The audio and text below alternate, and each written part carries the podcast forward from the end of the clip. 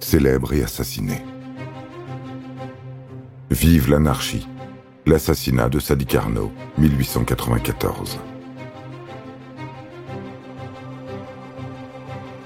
En 1887, Sadi Carnot est élu président de la République française. Aujourd'hui, on ne se souvient de lui que parce qu'il a été le premier président à avoir été assassiné. Voici comment. En juin 1894, le président Sadi Carnot se rend à l'exposition universelle, internationale et coloniale qui se déroule à Lyon dans le parc de la Tête d'Or. On y a construit une coupole de 220 mètres de diamètre et 55 mètres de haut, des pavillons thématiques sur les chemins de fer, le génie civil, les forêts. On peut aussi visiter un palais des arts religieux, un bâtiment consacré aux beaux-arts et à l'agriculture, un autre sur le monde ouvrier. L'exposition durera six mois et accueillera près de 4 millions de visiteurs. La visite présidentielle a lieu dans un contexte d'agitation syndicale et anarchiste.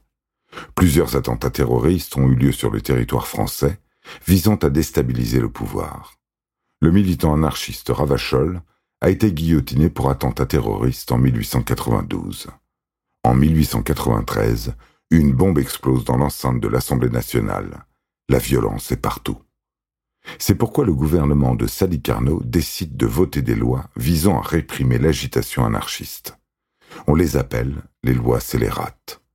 Elles modifient celles de 1881 sur la liberté de la presse, encouragent la délation et interdisent aux anarchistes toute forme de propagande. Elles ne font que durcir les positions des anarchistes qui haïssent Carnot. Il devient leur cible privilégiée. Le 24 juin 1894, le chef de l'État participe à un banquet en son honneur. Il est ensuite prévu qu'il assiste à une représentation d'Andromaque au Grand Théâtre de Lyon.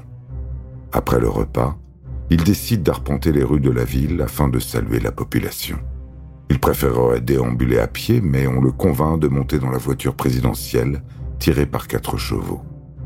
Le cortège présidentiel, escorté par des cavaliers, se met en route vers 21 heures.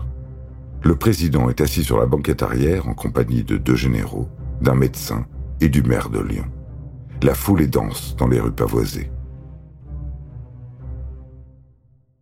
Alors que la voiture présidentielle s'engage rue de la République, un homme monte sur le marchepied et frappe le président au ventre à l'aide d'un couteau. Celui-ci s'effondre tandis que l'homme crie ⁇ Vive la révolution Vive l'anarchie !⁇ Cet homme, c'est Sante Geronimo Caserio, un Italien de 20 ans. Il a fui son pays où il a déjà fait de la prison en raison de ses activités anarchistes. Alors qu'il vient de frapper le président, la foule se rue sur lui et menace de l'écharper sur place il ne faut pas moins de dix gardiens de la paix pour le protéger de la vindicte populaire. Il est conduit à la prison Saint-Paul de Lyon, où il ne manifeste aucun regret, mais s'inquiète au contraire de savoir si le président est bien mort. Le président agonisant est conduit à la préfecture, où de nombreux médecins et chirurgiens examinent sa blessure. Ils ne peuvent venir à bout de l'hémorragie interne provoquée par le coup de poignard qui a sectionné la veine porte. Il meurt peu de temps après. Durant les quatre jours suivant l'attentat, les rues de Lyon sont le théâtre d'exactions contre la communauté italienne. Les maisons, magasins et commerces des ressortissants italiens sont incendiés et pillés. Devant les jurés d'assises, Caserio affirme que les anarchistes doivent tout faire pour détruire la bourgeoisie et les gouvernements. S'ils veulent ma tête, ils n'ont qu'à la prendre, dit-il. À l'issue de son procès, il est condamné à mort. En cellule, pendant qu'il attend son exécution, il chasse le prêtre qu'on lui envoie pour se confesser. Sur l'échafaud, finalement, un instant avant de mourir guillotiné, il lance à la foule ⁇ Courage les amis Vive l'anarchie !⁇